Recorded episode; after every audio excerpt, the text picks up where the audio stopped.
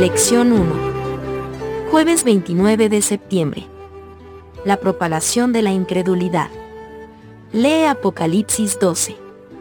Apareció en el cielo una gran señal, una mujer vestida del sol, con la luna debajo de sus pies, y sobre su cabeza una corona de doce estrellas.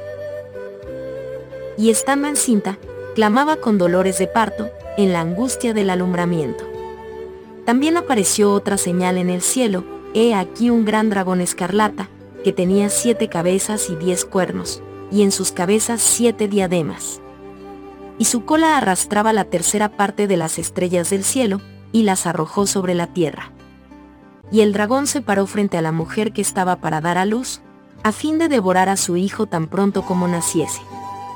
Y ella dio a luz un hijo varón, que regirá con vara de hierro a todas las naciones y su hijo fue arrebatado para Dios y para su trono. Y la mujer huyó al desierto, donde tiene lugar preparado por Dios, para que allí la sustenten por 1260 días.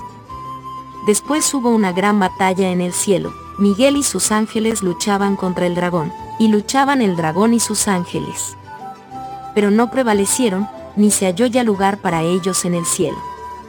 Y fue lanzado fuera el gran dragón, la serpiente antigua, que se llama Diablo y Satanás, el cual engaña al mundo entero, fue arrojado a la tierra, y sus ángeles fueron arrojados con él. Entonces oí una gran voz en el cielo, que decía, Ahora ha venido la salvación, el poder, y el reino de nuestro Dios, y la autoridad de su Cristo, porque ha sido lanzado fuera el acusador de nuestros hermanos, el que los acusaba delante de nuestro Dios día y noche y ellos le han vencido por medio de la sangre del cordero y de la palabra del testimonio de ellos, y menospreciaron sus vidas hasta la muerte. Por lo cual alegraos, cielos, y los que moráis en ellos.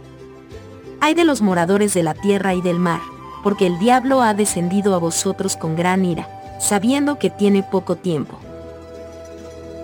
Y cuando vio el dragón que había sido arrojado a la tierra, persiguió a la mujer que había dado a luz al hijo varón y se le dieron a la mujer las dos alas de la gran águila, para que volase de delante de la serpiente al desierto, a su lugar, donde es sustentada por un tiempo, y tiempos, y la mitad de un tiempo.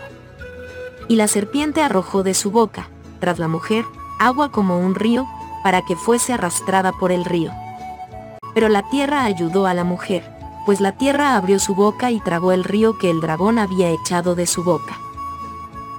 Entonces el dragón se llenó de ira contra la mujer, y se fue a hacer guerra contra el resto de la descendencia de ella, los que guardan los mandamientos de Dios y tienen el testimonio de Jesucristo.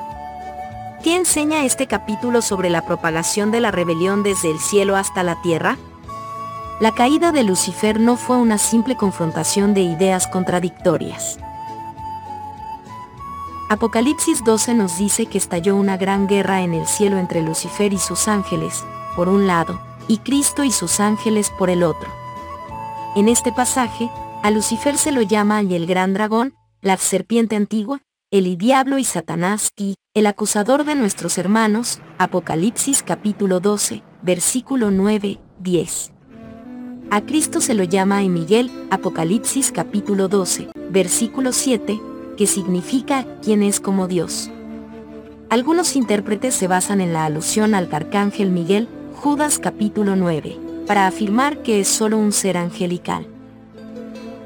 Pero, en el libro de Daniel, cada visión importante culmina con Cristo y su reino eterno, como la piedra cortada no con mano, Daniel capítulo 2, versículos 34, 45. El Hijo de Hombre, Daniel capítulo 7, versículo 13 el príncipe de los ejércitos y el príncipe de los príncipes, Daniel capítulo 8, versículos 11, 25, y como Miguel, el gran príncipe, Daniel capítulo 12, versículo 1. Por lo tanto, como el ángel de Jehová es Dios mismo, Éxodo 3, versículos 1 al 6, Hechos 7 versículos 30 a 33, etc., Miguel debe ser la misma persona divina, es decir, Cristo mismo. Apocalipsis 12 ofrece una descripción general de este conflicto vigente, que, 1. Comenzó en el cielo con la rebelión de Lucifer y un tercio de los ángeles celestiales. 2. culminó con la victoria decisiva de Cristo en la cruz, y 3. Aún continúa contra el pueblo remanente de Dios del tiempo del fin.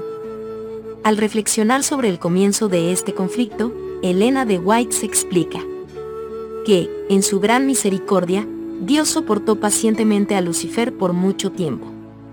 Este fue expulsado inmediatamente de su puesto elevado cuando se dejó arrastrar primero por el espíritu de descontento, ni tampoco cuando empezó a presentar sus falsos acertos ante los ángeles leales. Fue retenido por mucho tiempo en el cielo. Varias y repetidas veces se le ofreció el perdón con la condición de que se arrepintiese y sometiese. CS 549, 550. No sabemos cuánto duró esa guerra en el plano celestial. Al margen de su intensidad y duración, el aspecto más importante de toda la lucha es que Satanás y sus ángeles no prevalecieron, ni se halló ya lugar para ellos en el cielo, Apocalipsis capítulo 12, versículo 8. Ver también Lucas capítulo 10, 18. El problema ahora, por supuesto, es que vinieron aquí, a la Tierra. ¿Cómo podemos ver la realidad de esta batalla que se desarrolla en la Tierra? ¿Cuál es nuestra única esperanza de vencer a nuestro enemigo en esta batalla?